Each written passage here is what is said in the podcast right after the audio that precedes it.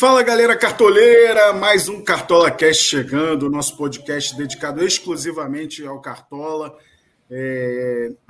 Bernardo Edler tirou alguns diazinhos, né? Aquele chinelinho maroto, tá tendo mais férias que Igor Rodrigues, apresentador do Tá na Área, que não é fácil. E eu tô aqui, sou o Cássio Leitão, vou apresentar esse podcast. Temos dois ilustres convidados. É, já vou apresentá-los aqui e já lembro de cara que essa rodada 37, já chegamos na penúltima rodada, impressionante como passa rápido. Teremos apenas nove jogos válidos, né? Esse jogo de terça-feira, São Paulo Internacional, não vai valer para o Cartola, portanto, não escale ninguém do São Paulo, ninguém do Inter. Mas vamos aqui apresentar nossos convidados. Eu começo com o ilustríssimo Bruno Capucho, do Cartola FC Brasil, um dos grandes influenciadores do mundo cartoleiro, é nosso embaixador do Cartola Express, que sempre manda muito bem, vai oferecer muitas dicas para a galera. Chega mais, Bruno, como é que tá aí para essa 37ª rodada? E já adianta aí, a 36ª foi boa? Fala, Cássio. Fala, Felipe. Prazer novamente estar falando com vocês. Prazer estar participando aqui do Cartola Cast. Bom, rodada 36 foi boa para mim. Vamos dizer assim, foi boa porque eu consegui tá dentro do bolo ali que tinha um cano, né? O cano foi o grande diferencial da última rodada. Muita gente focando no capitão de Marcos Leonardo, focando no capitão Pedro Raul, que foram é, maus comparando ao cano, que foi o grande mito aí, virou o oitavo maior pontuador do Cartola, da história do Cartola, com três gols, duas bolas na trave, 33 pontos. O cara mitou demais, então graças a Deus eu tava com cano, porque é reta final do Cartola, rodada 37 já chegando aí para a galera poder escalar. E quem está brigando ali nas ligas sabe que um jogador, uma rodada, pode mudar tudo nas ligas. E o Cano mudou muita, muitas ligas aí ao redor do Brasil, com certeza. Muita gente que não tinha ele, muita gente que tinha ele de capitão. Então, vamos ver que essa rodada 37, se ela espera alguma grande surpresa, como foi essa última rodada 36 aí. Eu confesso que o Cano, eu, se tivesse um Pedro disponível ali contra o Curitiba, eu ia ficar na dúvida, tá? E aí acabou que eu deixei ele no time, ele foi lá e procurou 33 e me ajudou muito. Fechei com 83 pontos, que eu considero até uma boa pontuação perante ao cenário da última rodada. Antes de apresentar o nosso próximo convidado, você que está no YouTube está vendo ele já, eu posso dizer que eu entrei pelo cano, que eu não escalei o cano, é, eu analisei os confrontos, como você falou, é, eu pesei esse Fluminense São Paulo, um jogo mais duro, se o cano fizer gol, de repente faz um só, e porque o Cano é muito dependente dos gols. Aí, curiosamente, nessa rodada que ele faz três, ele faz outros scouts que normalmente ele não faz. Então ele incrementou muito essa pontuação dele, arrebentou quem botou o Cano, que é o seu caso também, né, Felipe Fred? Chega mais, Felipe Fred, que é um dos mais novos na nossa equipe de conteúdo do Cartola, é, mineirinho de Juiz de Fora, é de Juiz de Fora mesmo? Juiz de Fora. É, chega mais para falar aqui nesse Cartola Cash e dar muitas dicas para a galera. Felipe Fred, que também é bom demais de Cartola. Fala, Cássius. Fala, Bruno. Primeiramente, uma honra estar aqui com Cássius, que é o pai do Cartola, né? E o Bruno, a gente estava até falando em off aqui, que tá toda semana quase ganhando aí a Liga Brasileira de Cartola Express. É um cara que tem uma regularidade absurda, realmente.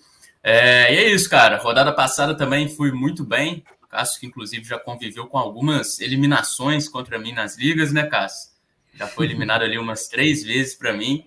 E essa rodada também dei a sorte ou competência de ter o Cano, né? Apesar do confronto difícil, não, não deixei de fora. O Cano no Maracanã é um cara com uma média de gols absurda mesmo. É, acabei fazendo mais de 100 pontos, foi uma rodada muito boa aqui para mim. Tinha o Marcos Leonardo de capitão também, muita gente foi no Pedro Raul, isso fez uma boa diferença. Enfim, reta final agora, essa retinha final bem traiçoeira, né? Porque você tem que olhar não só os times que vão jogar, mas também se eles estão buscando alguma coisa ainda no campeonato, se eles já estão naquele ritmo de férias. Então, são duas rodadas aí, ao meu ver, bem complicadas, assim, que times que são normalmente muito favoritos vão entrar de corpo mole ali, né, por não estar tá jogando por algum, alguma razão além do cumprimento de tabela. Então são rodadas difíceis e que dá para buscar uns pontinhos aí se você estiver atrás buscando a liderança das ligas. Maravilha. Agora você vê, né, Bruno? A gente convida o cara, o cara já chega alfinetando. Você sabe que alfinete. Aproveitou bola, o momento aí. É lógico. Alfi, alfinete em bola de encher explode, né, cara? É, mas Faz parte do cartola, tem que aproveitar os momentos para dar uma, uma tiradinha no adversário. Um é bom. lemas, um dos lemas do cartola é a zoação, faz parte. Eu vou citar aqui rapidamente, é, para não passar batido, como acabou ontem é, a seleção do Cartola na rodada 36. Vocês vão ver que foi uma rodada com muitas surpresas, exceto o Cano, né? O Cano mandou bem, garantiu o que normalmente ele faz, mas fez até muito além, como o Bruno disse, a oitava maior pontuação da história do Cartola, com 33,50. O Felipe Fred subiu essa matéria, ele é o terceiro gringo no top 10. Lembrando que o Arrascaeta teve a maior pontuação da história do Cartola naquele 6 a 1 Flamengo no Goiás em 2019, 37,70. E o Rodalega, ano passado, fez quatro gols pelo Bahia no Fortaleza, e é o outro gringo no, no top 10, Arrascaeta uruguaio, Cano argentino, Rodalega colombiano. A seleção da rodada 36 ficou assim. Goleiro Walter, o Walter, que foi, fez recorde de defesas nessa temporada, é, e acabou tomando um golzinho na reta final do jogo, senão ele ia pontuar ainda mais, ele ia para 18 pontos, sem defesa de pênalti, seria uma pontuação raríssima para goleiro, mas foi muito bem o Walter, goleiro do Cuiabá. Laterais, Natanael do Coritiba, fez 11,80, aliás, é um lateral para olhar a questão dos desarmes, é muito bom de desarme esse lateral do Coritiba. Dudu do Atlético Goianiense deu assistência para o gol do Luiz Fernando, né? fez 8,30. Na zaga, Lucas Halter do Goiás, que ganhou o SG e mandou uma bola na trave, fez 10,90. Aliás, muita gente pediu essa bola na trave do Pedro Raul, só porque o Lucas Halter é, pintou o cabelo. Confundiram, confundiram, ele com o Pedro Raul. O mercado do Internacional fez 9,30. O Inter sempre muito bem na defesa, né? Ó, no meio de campo, não dá para dizer que é uma surpresa ele jogar bem, mas essa pontuação do Juninho do América Mineiro é surpreendente, 18 e 30, é um dos grandes jogadores do América, né? Mas arrebentou no Cartola com dois gols. Ranielli do Havaí, outra surpresa na rodada, é um dos poucos destaques do Havaí, mas para fazer 12,40 num jogo fora de casa contra o, o Santos é surpreendente. E o meio de campo, mais um visitante, Atuesta, do Palmeiras, fez 12 pontos. O Atuesta finalizou umas 6, 7 vezes ele deu muito azar numa bola lá que o, o Walter espalma e vai no travessão. Merecia um gol, mas acabou não fazendo. O Walter evitou algumas do Atuesta. No ataque, a gente já falou do Cano, né? 33,50. O Zé Flaco Lopes, do Palmeiras, que fez o gol do, do Verdão, já campeão brasileiro, fez 13,80. E para fechar a rodada, o Tiquinho Soares arrebentou é, no Atlético Mineiro Botafogo, fez 13,20. Esse jogo foi muito curioso, cara. Teve um recuo de bola do Luiz Henrique, que o Lucas Perry pegou com a mão. Cara, ninguém do Atlético reclamou, a, a arbitragem não deu, a transmissão não reparou. Eu falei, mudou a regra do futebol. Teve um recuo, o goleiro pegou com a mão e ninguém falou nada. E o técnico foi o Mano Menezes, né? A gente sabe que um técnico que vence o jogo sem tomar gol, normalmente ele pontua bem. Mano Menezes fez 7-14. Não sei se eu falei a pontuação do Tiquinho, ele fez um gol, deu uma assistência na vitória do Botafogo, fez 13-20. Então, muitas surpresas nessa rodada. O Tiquinho não chega a ser uma surpresa. A surpresa maior é o Botafogo vencendo o Mineirão, né, que é sempre difícil, mas o Botafogo já mostrou que é um time forasteiro, né, quando joga fora de casa. O Cardoso Alvinegro, grande influenciador, já está pedindo para esse jogo contra o Santos ser na Vila Belmiro que o Botafogo está ganhando tudo fora. Como é que é a análise de vocês? Quem que mais surpreendeu dessa seleção da rodada 36? Começo por você, Bruno. É, eu acho, eu acho assim que, vou falar a verdade, o jogo do Fluminense contra o São Paulo, Fluminense pressionando demais, me surpreendeu também. Os três gols do Cano, eu imaginava que o Cano estava numa boa fase, mas me pegou um pouco de surpresa, aqueles três gols, duas bolas na trave, a quantidade de volume que o Fluminense vem apresentando. O Fluminense é um time, time do Diniz normalmente são times que atacam muito, mas esse volume que o Fluminense apresentou, é, dando essa, esse monte de bola para o Cano, e o Cano fazendo 33 pontos para mim me surpreendeu. Último jogo da rodada, entre Atlético Mineiro e, e Botafogo, também foi uma grata surpresa, lógico que para os alvinegros do lado do Botafogo, porque o Atlético Mineiro é um time que é o atual campeão brasileiro, né? Agora não, né? Mas era o, foi o campeão brasileiro 2021, tem a terceira maior folha salarial do Campeonato Brasileiro e hoje está na oitava colocação do campeonato, brigando aí, talvez, oitava não, né? hoje está na oitava colocação, talvez podendo até ficar de fora de uma, uma fase pré da Libertadores, uma fase da Libertadores, lançando, inaugurando o estádio ano que vem. Então, na verdade, o Atlético Mineiro foi uma, uma decepção para mim para essa última rodada. Eu acho que é basicamente isso que eu vejo.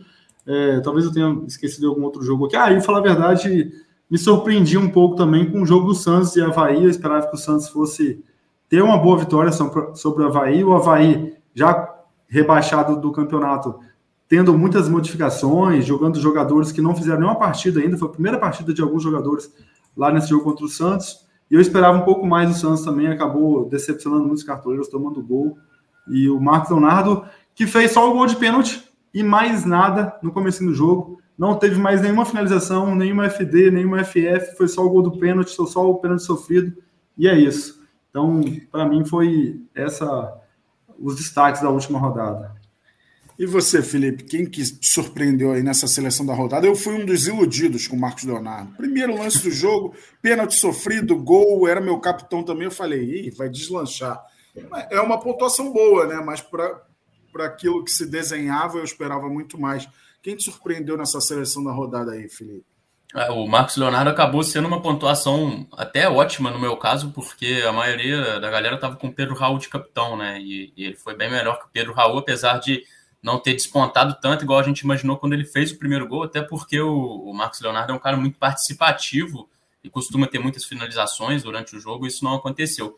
Mas o meu destaque para a seleção vai para uma situação, eu acho inusitada, assim, né? O goleiro e um atacante que se enfrentaram estão na seleção, né? O José Lopes do Palmeiras e o Walter do Cuiabá. É, normalmente, obviamente, quando você escala um goleiro, você espera que ele não sofra gols. Quando você escala um atacante, você espera que ele faça gols. É, e dessa vez aí o Walter. Se alguém escalasse os dois, iam chamar de maluco, né? Maluco, completamente maluco da cabeça. Mas o Walter é um cara que tem feito muitas defesas. Esse jogo a gente estava acompanhando na, na redação e, e, ele não parava de fazer defesa. A gente começou até a pesquisar para saber se seria recorde de pontuação. Se não me engano, a maior pontuação de goleiros é do Felipe Alves, do São Paulo. E o Walter estava se aproximando, se aproximando, se aproximando até o gol do, do Flaco Lopes, do Palmeiras, e acabou tirando ele de uma, fazer uma pontuação mais expressiva, né? Mas é um detalhe muito curioso aí: um goleiro e um atacante que se enfrentaram estando na seleção da rodada.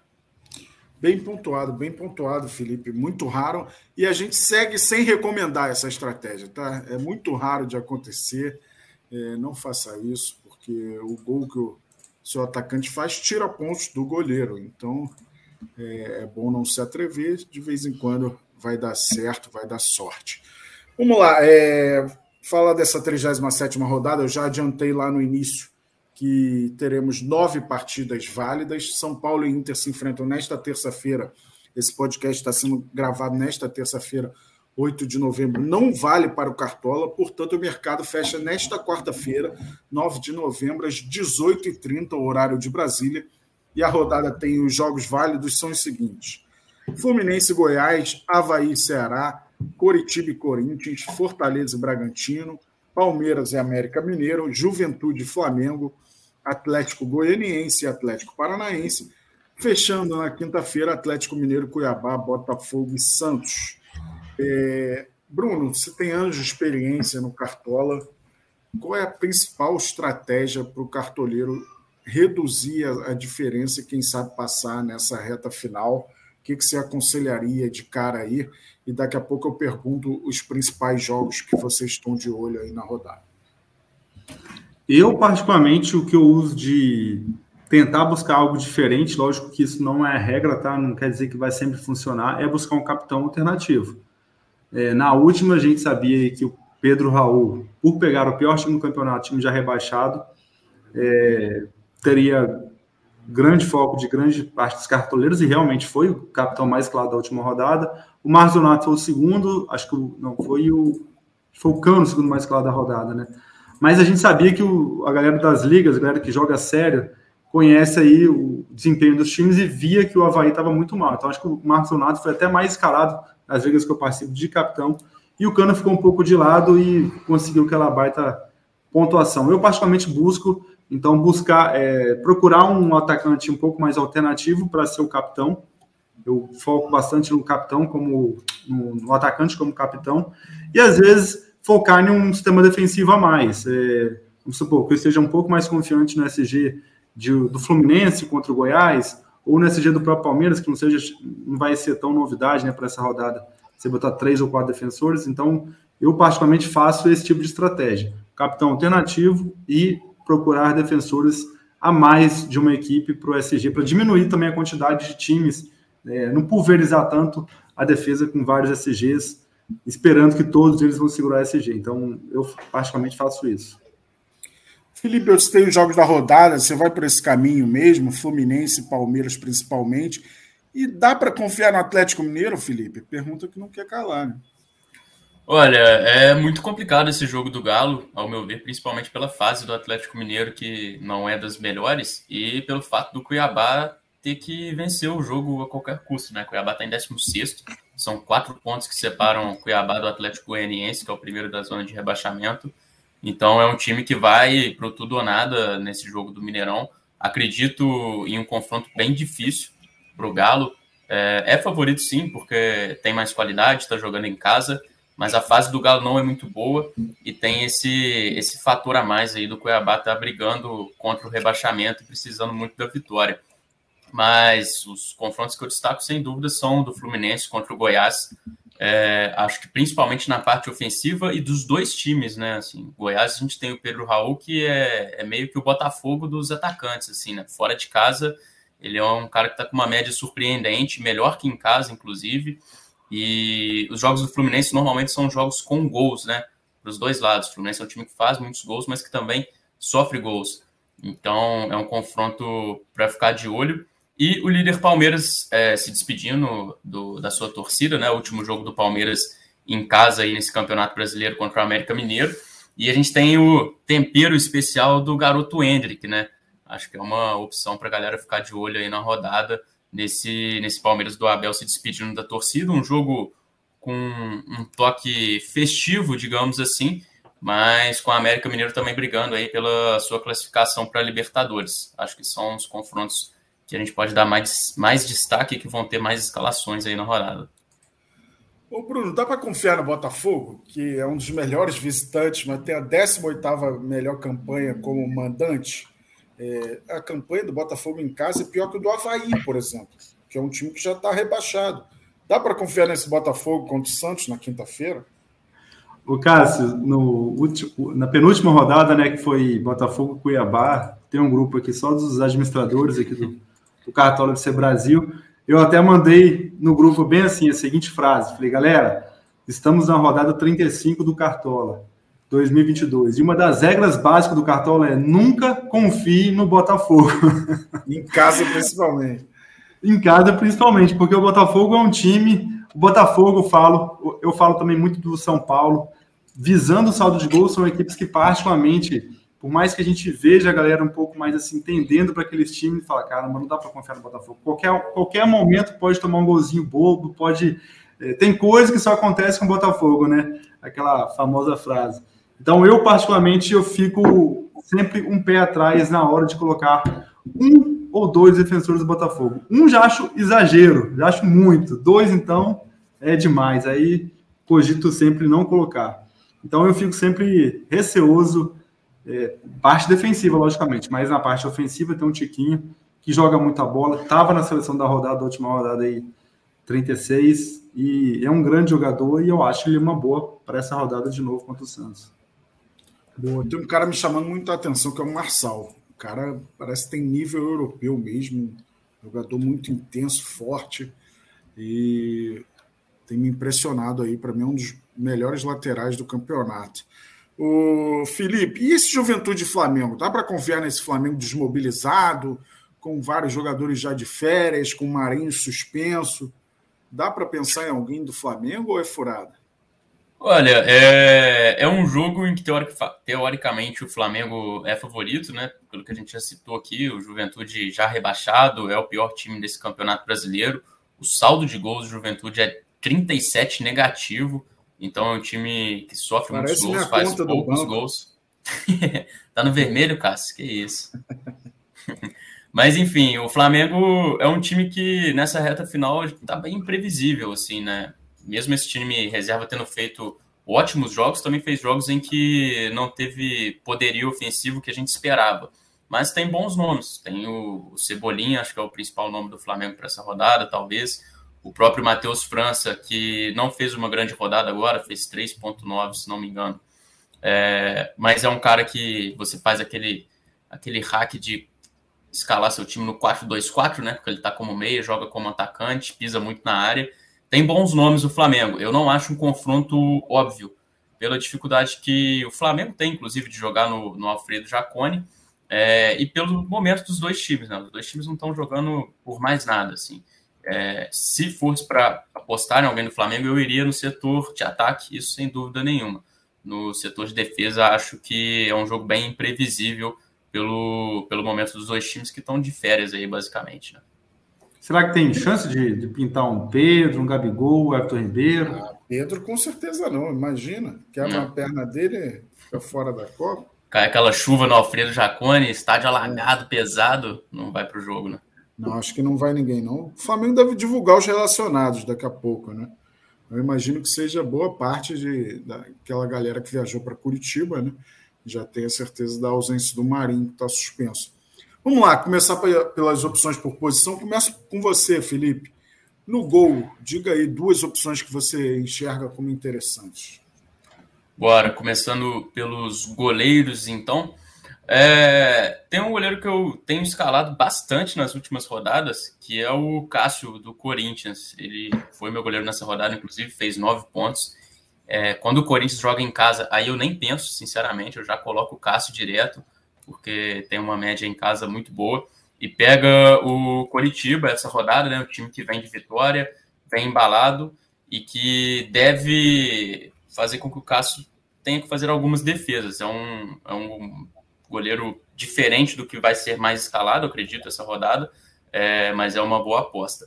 E o grande nome da rodada, para mim, esse acho que não vai ter muita dúvida, é o Everton do Palmeiras. É outro também que em casa tem bastante SG, né? Dos 31 jogos do campeonato, ele segurou SG em 15, fez 82 defesas já. Enfim, é um goleiro com uma regularidade muito boa, até pela defesa que tem o Palmeiras também, que costuma não sofrer muitos gols, né? Acho que o Everton vai ser o, cara aí da rodada, o goleiro talvez entre os mais escalados. E na tua visão, tem outras opções aí no seu radar, Bruno? Olha, eu acho que esses dois, eu acho que o Everton, para mim, está bem acima dos demais mesmo, mas eu cito também o Santos. Juventude nos últimos três jogos não marcou gol, não fez gol no Goiás, não fez gol no Atlético, não fez gol no Coritiba. Juventude, como já foi explanado várias vezes aqui, pior time do campeonato. E por mais que seja um confronto de duas equipes que já não estão brigando mais nada, né? Vamos dizer assim, porque o Juventude já caiu, o Flamengo só cumprindo tabela ali. Se jogar o Santos, né? Vamos ver se joga ou não. Acredito que agora deva, deva jogar, né? Eu acho ele um baita, um baita nome, até pelo retrospecto recente do Juventude, com muita dificuldade de fazer gols. E eu cito também o Fernando Miguel, Gosto do Fernando Miguel para essa rodada. Ele, mesmo tomando gol na última rodada, fez quatro pontos. Vem sendo bastante exigido, né? Nesses últimos jogos. Fortaleza deu uma patinada na questão do sistema defensivo, começou a tomar alguns gols nessas últimas rodadas, vinha de muitos jogos sem sofrer gols, mas eu gosto na questão de defesas. Eu acho que o Fernando Miguel, o próprio Cássio são goleiros um pouco mais seguros, aqueles goleiros menos é, espalhafatosos, né? Que conseguem também ter bastante defesa e eu, eu gosto da opção dele para essa rodada também. E o Fortaleza vai enfrentar um Bragantino muito irregular, né, com muitos desfalques. Não Isso terá, aí. por exemplo, o Raul, não terá o Aderlan, não terá o Arthur. Então vai bem enfraquecido e depois tomar de 4 a 1 em casa para o América Mineiro. Então é, vai bem estremecido aí o Bragantino. Um bom jogo para o Fortaleza confirmar seu favoritismo. Vamos para a lateral, então? Começo contigo, Bruno. Dá duas opções de lateral aí para essa 37 rodada. Lateral, primeiro que a gente não pode deixar de citar é, por mais que eu veja do Palmeiras também grandes opções, mas o Juninho Capixaba, ele, mesmo sem SG nas últimas rodadas, o último jogo mesmo, ele fez 3,8, tem uma média fenomenal dentro de casa. Última rodada que fez dentro de casa, ele anotou 24,3 pontos para lateral, sem SG, marcou dois gols Então, o Juninho Capixaba, para mim, é aquela unanimidade da rodada, aquele jogador que é difícil deixar de fora. Bate algumas faltas, alguns escanteios, isso pode gerar, quem sabe, uma assistência, pode acontecer gol, como ele fez dois contra o Coritiba na rodada 34, então o Juninho Capixaba é meu favorito. E eu vou citar, lógico, também os dois do Palmeiras, só tem que ver se vai ser os dois mesmos titulares, né, o Marcos Rocha e o Piquerez. Na última rodada, o Vanderlan, que jogou no lugar do Piquerez contra o Cuiabá, então será que vai manter os titulares? Aí muita gente vai estar se perguntando: ah, será que o Palmeiras vai se manter concentrado para esse duelo contra o América? O América que venceu de 4 a 1 o Bragantino na última rodada. Mas muita gente pensou assim também lá no jogo contra o Fortaleza, né? E o Palmeiras chegou para aquele duelo já sabendo que seria campeão brasileiro, já que o Inter tinha perdido o jogo contra o América mais cedo. E o Palmeiras foi lá e passou o trator para cima do Fortaleza, venceu de 4 a 0 os defensores foram muito bem, Marcos Rocha foi muito bem. Então eu priorizaria esses aí particularmente para a rodada. Os dois Palmeiras, Marcos Rocha e Piquerez, junto com o Juninho Capixaba, são meu top 3 aí de laterais para a rodada. Bom demais. É curioso, né? Óbvio que não vai ter entrega, mas o Palmeiras é melhor perder esse jogo. De repente dar uma vaga na, na fase de grupos o América Mineiro, né? Obviamente que não vai acontecer isso, vai querer se despedir da torcida com mais uma vitória, campanha impressionante do Palmeiras, apenas duas derrotas. Tem outros nomes aí na manga, o Felipe Fred? O que, que você acha de Samuel Xavier para essa rodada? Olha, é, eu acho que vai ser difícil fugir do que o Bruno falou aí, tanto os do Palmeiras quanto o Capixaba, mas eu vou citar dois laterais de clubes cariocas aqui que têm feito bons campeonatos. Um é o Samuel Xavier mesmo, que você falou, é um cara que tem participação ofensiva nesse time do Fluminense, é, já tem dois gols, duas assistências no campeonato. Não vem de boas rodadas, é verdade, mas é um jogador que tem um bom potencial ofensivo nesse time do Fernando Diniz e tem confronto em casa aí contra o Goiás. É, e outro lateral que eu vou citar também, que joga fora de casa, é, talvez uma aposta um pouco mais ousada de um jogo que a gente já comentou aqui, é o Ayrton Lucas do Flamengo. É um cara que tem feito ótimos jogos com a camisa do Flamengo, é, muita explosão, muita velocidade, marca bem, chega bem na frente, é, participa com assistências também, tem o desarme, enfim, é um lateral que acho que não vai ser tão escalado assim nessa rodada e pode ser um diferencial aí nesse time do Flamengo, esse confronto que ele é um pouco difícil de analisar, como a gente já comentou, mas o Ayrton Lucas pode ser uma peça para te diferenciar aí nessa rodada, quem sabe fazer uma pontuação acima da média, a média dele que inclusive é muito boa, que é de 5.07. Bons nomes, bons nomes. Estou de olho em vocês. Nada de Atlético Mineiro, hein? É que a, a fase é de desconfiar mesmo. Em casa contra o Cuiabá e Atlético Mineiro não está sendo falado, estou impressionado. Mas vamos lá, vamos partir para a zaga então. Começo contigo, Felipe. É, dá dois nomes aí que você enxerga com boa possibilidade para a rodada. Olha, a zaga, inclusive, vejo ótimos nomes para essa rodada, muitas boas opções. É, o nome que dificilmente estará fora do meu time e de muitos cartoleiros, é o Gustavo Gomes, do Palmeiras, né? Palmeiras jogando em casa. Tanto Gomes quanto Murilo são excelentes opções sempre que o Palmeiras joga em casa, basicamente. Mas nesse duelo aí, para não ficar em cima do muro, eu vou com o zagueiro paraguaio, tem uma média superior, tem oito gols no campeonato, né? um número de atacante, desarma bem. É, enfim, é um, é um cara que com certeza estará no meu time e provavelmente estará entre os mais escalados. Outro zagueiro que eu vou citar, para a gente ficar de olho, buscando diferenciar um pouco também, é o Cuesta do Botafogo. Não dá para confiar tanto no Botafogo em casa assim, como a gente já citou, mas é um cara muito importante para esse time e quando o Botafogo vai bem, passa muito pelo Cuesta, né? Tanto na parte defensiva, tem uma média superior a dois desarmes por jogo é, e faz seus golzinhos de cabeça também. Então, para você que está tentando buscar pontos, pode ser uma opção boa para essa rodada aí, o Cuesta do Botafogo também. Boa. E você, Bruno? Quem está aí no seu radar? Gemerson, nem pensar, né? Vocês estão de mal com o Galo, né?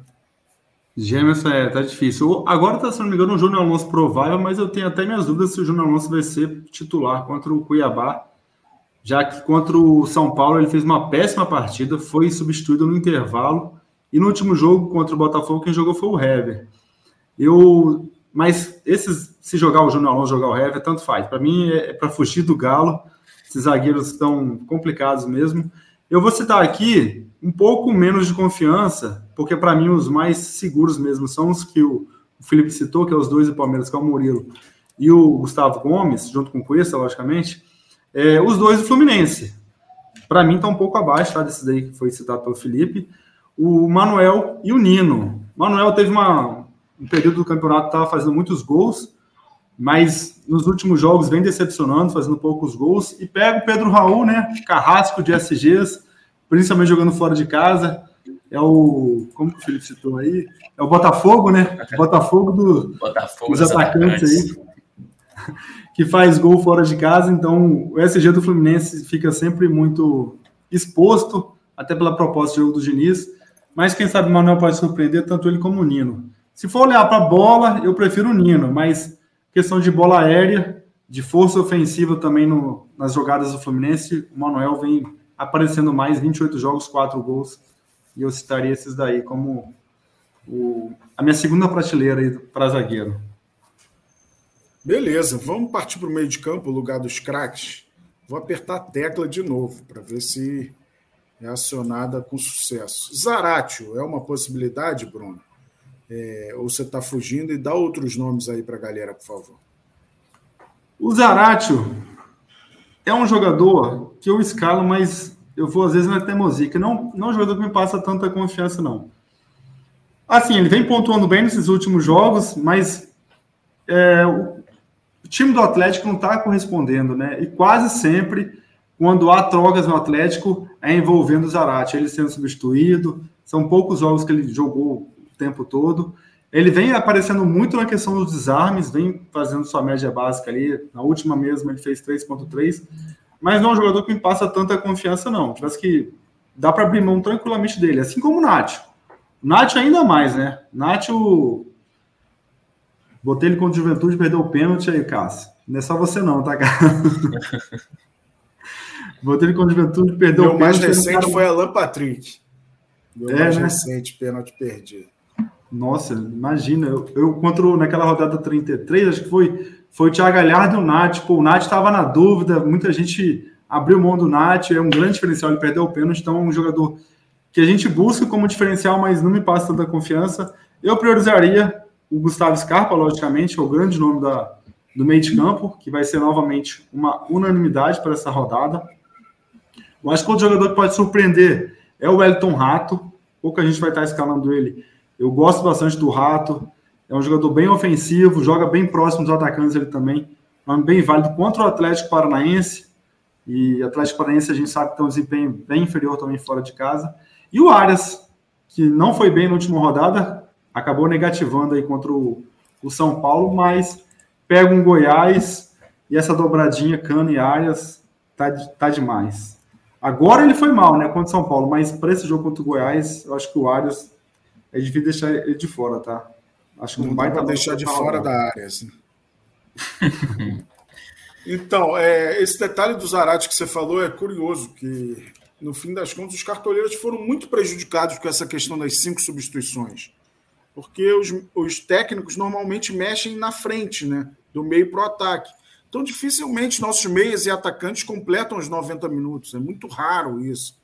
E quando o time não está ganhando, então que o técnico precisa mexer, sobra sempre para um meia, para um atacante. É, isso acaba tirando tempo de pontuação né, dos atletas. E você, Felipe, para o meio de campo, para onde você está apontando? E se o Ganso já entrou no seu radar, que está jogando de bola criança, é uma brincadeira.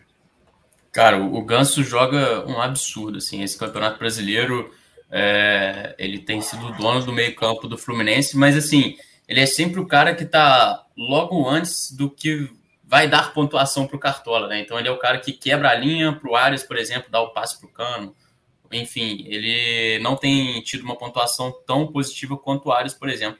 Só um dado curioso do Arias aqui, estava é, olhando aqui na, na página do Cartola, né? Se você abrir as últimas rodadas dele, ele tem uma regularidade que é uma rodada ele vai bem, outra ele vai mal. Uma ele vai bem, outra ele vai mal. Uma ele vai bem, outra ele vai mal. E na última ele foi mal. Então talvez isso seja bem, né? um bom sinal aí para ele ir bem. O Ganso. Tinha um lance é um... O Terans estava uma época é... que estava assim também. Quando você escalava, ele ia mal, né? E te deixava ele de fora, ele dava aquela mitada. Mas o Ganso é um cara que, assim, nesse duelo com Arias, para mim, ele sempre vai sair perdendo. Assim. John Arias é um cara que dificilmente vai ficar fora do meu time essa rodada. E eu vou dar uma opção bem ousada para a rodada, que é um cara que eu acompanhei o último jogo, inclusive, e ele entrou no segundo tempo e participou, assim, poucos minutos em campo, de uma maneira muito intensa do jogo, e foi bem demais, que é do Fortaleza, ele está como provável agora, vale ficar atento aí até a hora do fechamento do mercado, se estará também, mas que é o Otero, é, é um cara que, quando entra, é o dono das bolas paradas do Fortaleza, tem um confronto que é um confronto bem chama-gol, né? Esse Fortaleza e Bragantino, acredito em um jogo de gols para os dois lados. E caso jogue mesmo, é um cara que para o Cartola ele é muito bom, porque ele pega a bola e chuta, assim. É impressionante, chuta muito bem o Otero, fez um golaço de falta, meteu bola na trave, se não me engano, na última rodada. É, é um nome bem fora da curva, muito pouco escalado, provavelmente. Mas se for para campo, jogar os 90 minutos, acredito uma ótima pontuação dele pode ser um diferencial para essa rodada aí. E outro cara do Fortaleza também, que eu tenho escalado buscando a média básica em algumas rodadas, é o Lucas Sacha. É um cara que desarma bastante aí, tem 65 desarmes em 18 jogos. E mesmo sem participação ofensiva, sempre consegue garantir seus pontinhos, tem uma média de quase 5 pontos por rodada. É, esse é um confronto bem interessante, ao meu ver, assim, que tem nomes que vão te diferenciar, mas que são bons nomes para rodar esse Fortaleza e Bragantino. Só aproveitando o gancho aqui, aproveitando que o Felipe citou aí o Atero, é, e o Cássio tinha até comentado também, o outro jogador que não joga no Bragantino é o Lomônaco, que é o zagueiro, que está suspenso também. E ele já era reserva porque assumiu titularidade devido à lesão do Léo Ortiz. E hoje está provável o Natan e o Help é, como titulares, Douglas... além do, do, Douglas Mendes, que deve jogar é. improvisado, com o zagueiro deve jogar improvisado no lateral. Então, o é uma informação lateral. Mais... Muitas dúvidas aí na defesa do. Então, Porque então o time bem desfalcado mesmo do Bragantino. E o Andrés Hurtado estava machucado. Vamos ver se o Andrés Hurtado tem, tem possibilidade para voltar realmente o Bragantino muito desfalcado para pegar o Fortaleza. Vamos para o ataque. Eu estou aqui com um mineiro e um capixaba. Eu sou carioca, né? Dá para eu utilizar um ataque bairrista, Felipe? É, com Tiquinho, Cano e Everton Cebolinha, só jogadores do futebol carioca? Ou tem outros aí é, para a galera acreditar nessa rodada? Olha, você citou três ótimas opções, cara. Assim, o, o Cano é, eu não vou cometer o erro que muitos cometeram na última rodada de deixá-lo de fora já jogando no Maracanã. Né? É, já vou colocar de capitão e se for mal, paciência, mas é, não vou deixar de fora jogando no Maracanã. Acredito que é uma das unanimidades dessa rodada novamente. É, Tiquinho Soares com um pé atrás pelo Botafogo jogar no, no Engenhão. É, é, um cara que tem uma boa média básica. É um bom nome, sim, sem dúvidas, mas não acho que ele é unanimidade, como é o caso do Germancano. E o Cebolinha eu acho um pouco mais ousado, mas também é uma boa opção, assim, pelo fato do Flamengo jogar fora de casa e a gente não saber como vai o Flamengo para o jogo, se serão muitos garotos, é, se vai ser um time muito mexido ou se vai ser aquele time B que a gente conhece com Arturo Vidal, Vitor Hugo, enfim ou se vai mais com, com os moleques da base mesmo do Flamengo, mas é um, é um bom nome sem dúvida, sim. É, e citando novamente Fortaleza e Bragantino, Thiago Galhardo, né?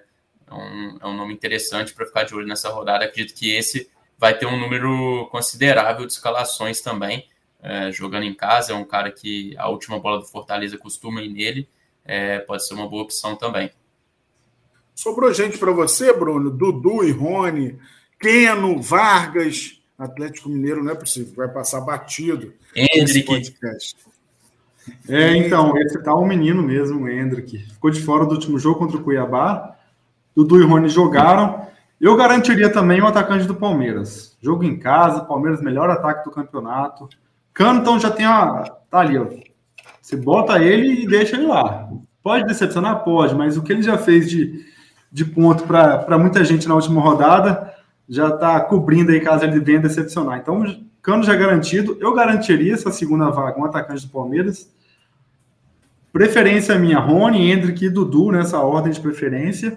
E, ou, te, ou até mesmo fazer a dobradinha de Rony, Hendrick, enfim. Até porque teve uma opção também que não foi citada na última rodada, ou no, na última posição, que no caso foi meio de campo, é como o Felipe falou lá no começo do nosso podcast aqui, que você jogando com o Matheus França, que é outro meia bem interessante para a rodada, você vai estar jogando num 4-2-4, porque ele vem jogando assim, de atacante, jogou assim grande parte do jogo contra o Curitiba, depois entrou o Matheusão e ele acabou voltando, recuando um pouquinho mais, mas para compensar talvez a ausência de um atacante do Flamengo, né, já que pega o Juventude, tem o Everton, e enfim, dá até para fazer uma dobradinha dos dois lá do Palmeiras, o Rony e o Hendrick, e puxar um, um, jogador do Flamengo no meio de campo, acho que é bem interessante também. Mas eu, eu, eu garantiria, particularmente, um atacante do, do Palmeiras para esse jogo contra o América. Mesmo sabendo que o América vem sendo um time difícil de ser batido nesses últimos jogos, até pelo por esse poderio ofensivo do, do Palmeiras, por esse reencontro com a torcida, dando a, a despedida lá. E a gente viu que contra o Fortaleza os caras não relaxaram nenhum segundo. Os caras é aqui, ó, concentração, frieza o tempo todo, igual o Abel mesmo diz, Abel Ferreira. E, e é isso. Acho que o meu foco seria mais nos atacantes do Palmeiras também, completando esses atacantes já citados pelo Felipe. Beleza, bom demais. Vamos e nada do Galo, né, Cássio? E Galo, é. Galo... Não, o Galo. Ah, tá. Aproveitando então, já que voltou aqui para mim. Voltou a bola para mim, que eu vou citar o Vargas. Vargas fez um bom jogo contra o São Paulo, né? Fez dois gols. É o cara do pênalti do time do Atlético Mineiro. Dá para citar o Vargas aqui também. Fez mas um gol anulado contra o Botafogo também, né? Aliás, cara, não vi impedimento ali não, mas VAR no Brasil é difícil de explicar, o impedimento do Dodô. É porque o Cuiabá também é um time chatinho, assim, para jogar contra, né? O Palmeiras viu aí como é que é. O Botafogo também viu. E, bom, será que eu falo o nome dele, gente? Bom, tá sendo carrasco esses últimos jogos aí, né? Tá fazendo gol. O Davinho, o Davidson. o atacante mais carismático que tem aí do, do Cartola, do futebol brasileiro.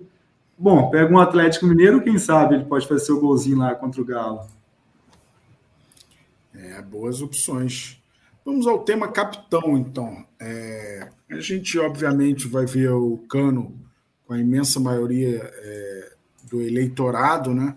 É, muita gente no Cano de capitão. Outras opções que você enxerga para capitão, Bruno, é, para quem quiser fugir do Cano, de repente, numa dessa de diferenciar e, e querer tirar o prejuízo de outras rodadas.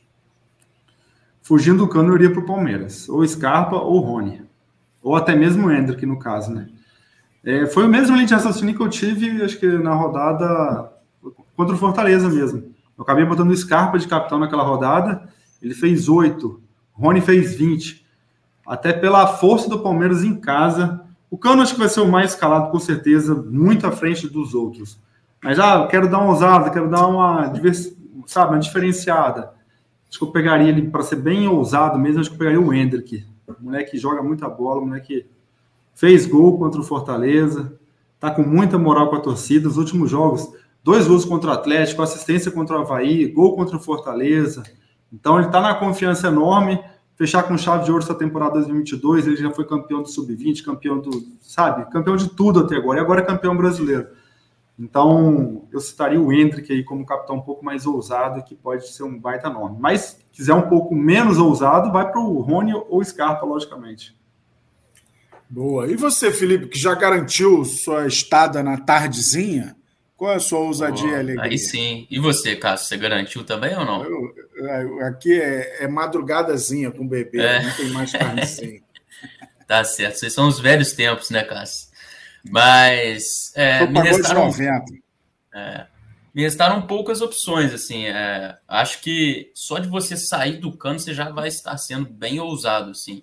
É, eu vou citar uma opção que é ainda mais loucura, digamos, e que eu não tenho coragem de fazer, mas eu vou citar aqui, que é o que o nosso Vitor Mainardi fez na rodada 34 deu muito certo, que foi colocar o Capixaba, Capixou de capitão. É, eu evito não escalar um atacante de capitão, porque eu sempre tenho aquele aquela esperança do atacante fazer dois, três gols e ser bem acima da média. E se você tiver, por exemplo, o cano de capitão, ele fizer 20, 30 pontos, isso já te coloca em um patamar ou te tira de um patamar se você não tiver com ele de capitão e a maioria estiver. Mas tirando ele, junto com os nomes que o Bruno falou, eu acho que o Capixaba é uma boa opção para essa rodada, assim, pelos desfalques do, do Bragantino, pela fase dele. É impressionante como ele participa defensivamente e ofensivamente com a mesma qualidade e intensidade. É um cara que está jogando uma bola absurda, assim. É loucura para alguns colocar um lateral de capitão, mas já deu certo e pode funcionar de novo, assim. É, então, acho que é uma opção para a galera ficar de olho. Se quiser fazer uma maluquice aí, coloca aí seu lateral de capitão. Ou até o que eu já vi algumas pessoas fazerem, de colocar Gustavo Gomes e Murilo também. Eu acho bem loucura, assim, mas são, são opções para sair um pouco da caixinha. Maravilha, bom demais fugir um pouco da obviedade. E uma dica para essa rodada: é, o GE publica a apresentação de cada jogo. E lá estão os pendurados de cada time. É muito bom ver os pendurados, porque tem muita gente que toma cartão para entrar de férias logo. Não precisa jogar a última rodada. O cara antecipa as férias em quatro dias. Quem não quer antecipar as férias em quatro dias? Tem muito time, como o Felipe disse no início do, do podcast, que não tem muito a aspirar nessa, nessas duas últimas rodadas. Pô, então o cara já dá um miguezinho, já já fica no sofá pronto para assistir Copa do Mundo, mesmo antes de ela começar. Então fiquem ligados aí. É, por exemplo, Aleph Manga, é, do Coritiba. Coritiba já está livre do rebaixamento. Tomou um amarelinho e tal. E aí descansa na última rodada. Não estou dizendo que o Aleph Manga vai fazer isso, mas é só um exemplo de jogador pendurado aí que, que pode, de repente, forçar um amarelinho e descansar na última rodada. Eu sei dessa estratégia porque eu estou no Cartola há 11 anos. Toda vez a última rodada é a que mais tem suspensos. tem muita suspensão para abrir é, para a última rodada, então a gente nota essa tendência aí da galera já antecipar um pouquinho as férias. Vamos para os técnicos. É, começo por você, Felipe. É, é, meio que na linha de raciocínio do, do cano de capitão, não dá para fugir do Diniz ou tem outras opções aí? É, eu só vejo uma boa divisão nas escalações, acredito, entre Diniz e Abel Ferreira também. É, acho que são os dois nomes aí para essa rodada. É, o Abel Ferreira, que tem uma média superior a muitos jogadores, inclusive de 6,12.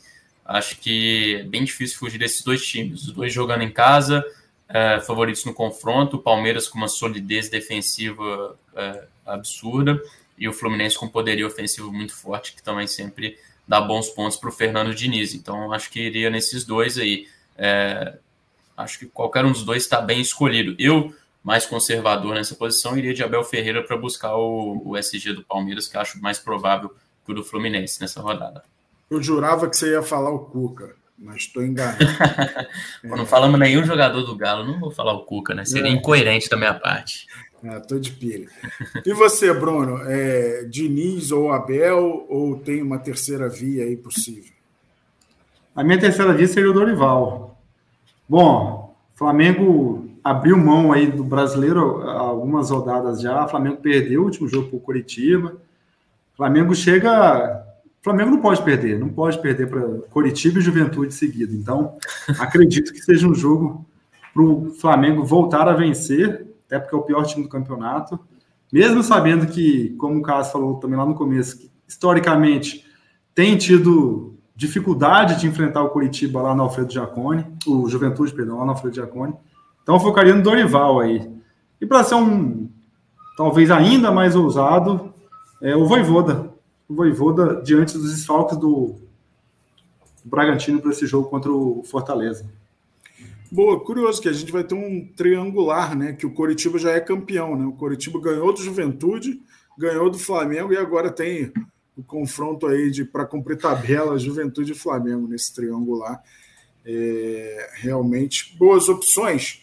Cara, antes de fechar, eu queria citar aqui jogos que a gente não falou. Esse Coritiba e Corinthians a gente praticamente não falou. Havaí e Ceará É um jogo o Ceará com a corda no pescoço. O Ceará só não, não foi rebaixado antecipadamente por conta do gol do Palmeiras. É...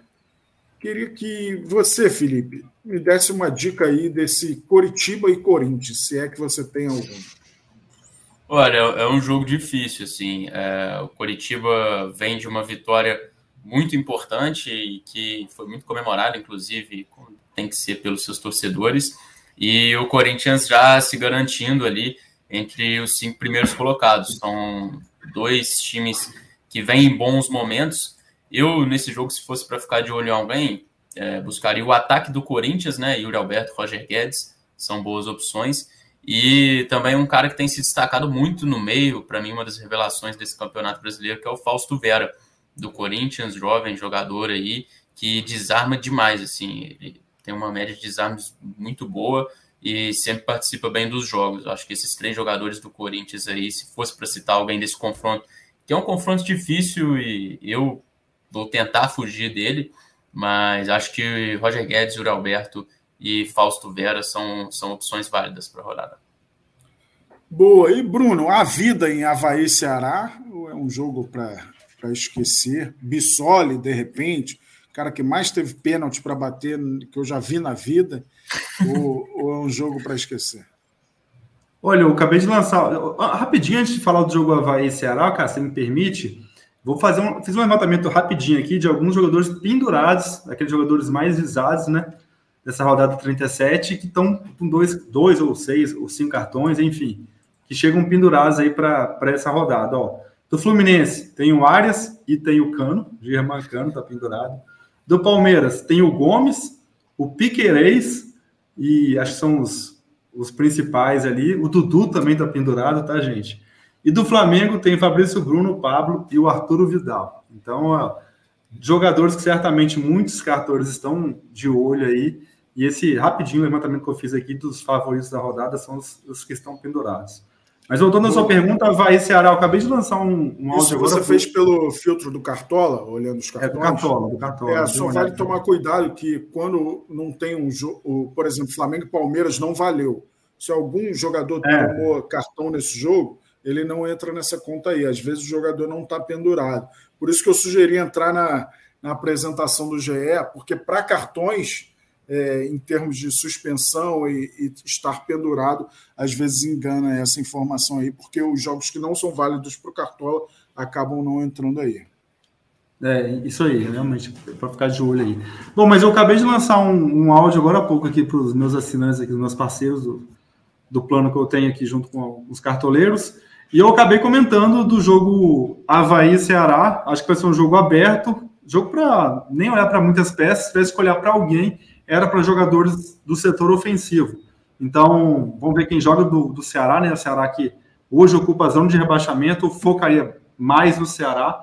É, o Jô pode ser um nome interessante para dar aquela ousada. O, até mesmo os meios de campo Vina e Lima, vamos ver qual deles joga, se vai ser os dois titulares ou não. E o Steve Mendoza, né? Se estiver voltando, está voltando de lesão, não sei se vai, estar, vai ter condições para esse duelo. Eu olharia mais para os jogadores ofensivos. E o, o Bissoli, né? O rei dos pênaltis aí, o Bissoli. Detonador de SG, o homem que tirou SG da galera foi o tal do Bissoli. Ô, oh, meu pai do céu. E com certeza o Bissoli acho que é um nome interessante também aí. Já que eu imagino que vai ser um jogo de 2 a 2 2 a 1 jogo de gols para os dois lados. Boa, o Bruno falou desse detalhe, jogo Lima, jogo Vina, fiquem atentos, porque esse jogo, a escalação vai sair antes do mercado fechar. Havaí, Ceará, Fluminense, Goiás, Coritiba e Corinthians. As escalações vão sair antes do mercado fechar, então pode ser uma ajuda a mais na montagem do seu time. Muito bom, hein? Foi bom demais esse podcast. Que estreia em grande estilo de Felipe Fred, hein? Que alto nível, outro Espero patamar. ter dado boas dicas, né, Cássio? Vamos ver o final da rodada começar aqui é, esse encerramento. Começar o encerramento é bom, né? É, repetindo que o mercado fecha 18h30, horário de Brasília, desta quarta-feira. Não deixe de escalar seu time para a 37 rodada e avisa o seu adversário também que o mercado vai fechar. Não tem graça ganhar é, de quem não escala o time. Por exemplo, o Felipe Fred ganha de mim quando eu escalo também. Então eu perco na moral. É, Você, Bruno, seu destaque final aí. Muito obrigado mais uma vez pela participação aqui no Cartola Cash. Bom, destaque final para a galera realmente não deixar de, de, escalar seus times aí. O mercado já fecha amanhã. Galera, ficar de olho no, nesses jogos aí do Palmeiras e do Flamengo. Vamos ver quem, quem joga ou não. Ficar de olho nas informações do GE, porque é um jogo de título, né? Então, meu destaque vai ser por conta do Palmeiras mesmo. Acho que vai ser o grande foco dos cartoleiros. Mas a gente conhecendo o Abel, é bom ficar de olho, bom ficar ligado, porque ele pode, a qualquer momento, dar uma, uma pista se ele vai poupar alguma peça ou não. E também ficar de olho nessa questão dos pendurados aí. Hoje o cartão amarelo faz menos impacto, né? Vamos dizer assim, hoje é menos um a pontuação do cartão, do cartão amarelo, em outras temporadas era menos dois, junto com a falta era menos 2,5. Então é bom ficar ligado nesses pequenos detalhes aí que podem, numa reta final, fazer grande diferença. E é isso. Agradecer novamente o convite, agradecer estar tá participando do Cartola Cash. Prazer estar tá falando com o Felipe, prazer estar tá falando novamente com você, Cássio. E espero também fazer, fazer com que o Felipe também tenha novas, novos conteúdos lá para mim, para escrever lá o Bruno. Dez vezes campeão do Cartola Express. Tomara. Tá, igual, tá igual o Palmeiras. Daqui a pouco a gente vai se perguntar como que escreve. É o quê? Endeca, Enia, é, enfim. Eu não sei como. Dez vezes campeão, o quê? Deca campeão, é o, é próximo, Deca, é. quem sabe. Eu não sabia, o 9 era N, eu fui procurar. Deca Mineiro tem no seu uniforme, Deca é. campeão mineiro, verdade, de 16 verdade. a 25. Quem não sabe, joguei no América Mineiro já, tá, gente? Joguei no infantil do América Mineiro, aproveitando essa informação. saber o Deca campeão, pelo é. amor de Deus. É, é, pois é, é verdade. Eu, eu era um, um, ano mais novo que o Fred, que, que, do Fluminense, que aposentou, e joguei com o Wagner, que era estava no, recentemente no Juventude, no passa pelo Corinthians, pro Vasco, no Cruzeiro, Cruzeiro. Enfim, só uma, uma curiosidadezinha aí. E é isso. Bola, Beleza, obrigado aí, galera. Tamo junto. Valeu, Bruno. Bom demais. E Felipe Fred, é, tem alguma dica aí pro o Cartola Express para sua palavra final? Todo mundo já é ansioso para jogar o Cartola Express da Copa do Mundo, né? É, é, esfregando as mãos. Chega mais com seu destaque final e parabéns aí pela estreia no Cartola Cash. Bora, valeu demais pelo convite, Cássio, Brunão, também um prazer estar aqui com vocês, duas referências aí quando se fala de Cartola. É, eu não fui craque de bola como o Bruno, infelizmente, não joguei em time nenhum. E a minha eu dica. Fui craque. Eu fui ah. craque da imprensa carioca em 2011, o único título do GE, que na época se chamava Globoesporte.com, final 6 a 3 contra o Sport TV. E eu fui eleito craque da competição. Isso faz uns. Joga de quê, Cássio? É, teimoso. Isso faz, um, isso faz uns 20 quilos, né? Mas é, ainda dava, para fazer uma graça. Tá certo. E minha dica, Cássio, é para te deixar feliz também no Cartola Express. É destacar aí as disputas de jogo único dessa rodada 37, que adivinha só, Cássio, qual jogo que vai ser? Atlético Mineiro e Cuiabá? Perfeitamente. Atlético Mineiro e Cuiabá na quinta-feira, às 8 horas da noite. As disputas de jogo único, quem não conhece ainda, são bem bacanas. Você escala ali cinco jogadores, sendo um de defesa e quatro você pode escolher entre atacantes e meias. Defesa você pode escolher também entre zagueiros laterais.